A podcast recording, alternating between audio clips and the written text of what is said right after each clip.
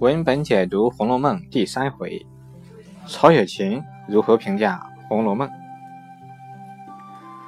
在《红楼梦》第一回啊，曹雪芹借师兄与空空道人辩论之机，自评《红楼梦》，读来也别有一番趣味。空空道人担心世人不爱读《红楼梦》，提出两点理由：一是《红楼梦》无朝代年纪可考；二是《红楼梦》所写不过是或情或痴。或小才伪善的几个异样女子，但这些女子啊，又不能和班昭、蔡文姬等相提并论。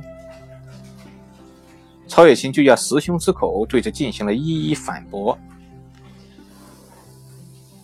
一是无朝代年纪可考，更新奇别致。因为历来的小说皆导一词，还假借汉唐能年纪天罪，而《红楼梦》不借此套。只取其事体情理，反倒新颖别致。二是历来小说在内容、语言方面都不如《红楼梦》。曹雪芹对历来小说进行了毫不留情的批判，指出了历来小说中存在的一些病根问题。一是批判历来野史或擅谤君相，或贬人妻女，奸淫凶恶，不可胜数，不能读。读之无益。二是批判，更有一种风月笔墨，其隐晦污臭，荼毒笔墨，坏人子弟，又不可胜数，读不得，读之有害。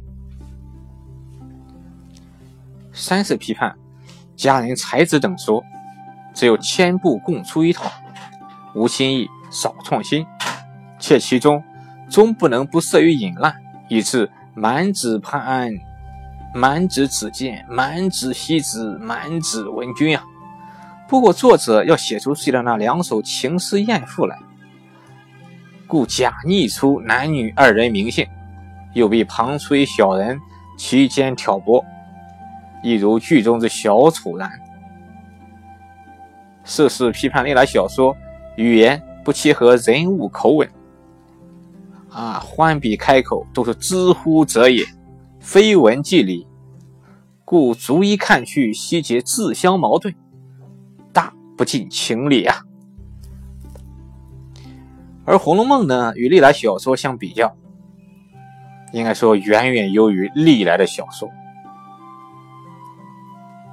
一是以现实主义的原则来创作小说，人物故事摆脱旧套，不落窠臼，所写。是作者半世亲睹亲闻的这几个女子，虽不敢说强势前代书中所有之人，但事迹原委亦可以消愁破闷，也有几首歪诗俗话可以喷饭供酒，制作离合悲欢、兴衰际遇，则有追踪孽迹不敢少加穿着，图为供人之目而反思其真传者，不比那胡牵乱扯、忽离忽散。满纸才人淑女，只见文君、红娘小玉之通共俗套之旧稿。二是语言契合人物牲口，一人有一人之语言，读其言可知其人。曹雪芹虽不免有王婆卖瓜自卖自夸之嫌，但《红楼梦》无论是在小说内容，还在写作技法方面，都确实达到了传统小说。无法企及的一个高度。这正如鲁迅先生在中国小说的历史变迁中的个一个论述。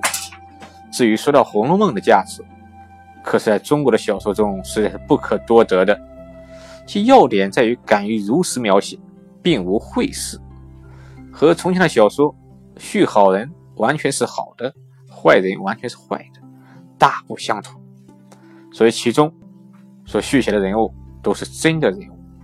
总之，只有《红楼梦》出来以后，传统的思想与写法都打破。所以说，《红楼梦》作为四大名著之首，这个位置是当之无愧的啊。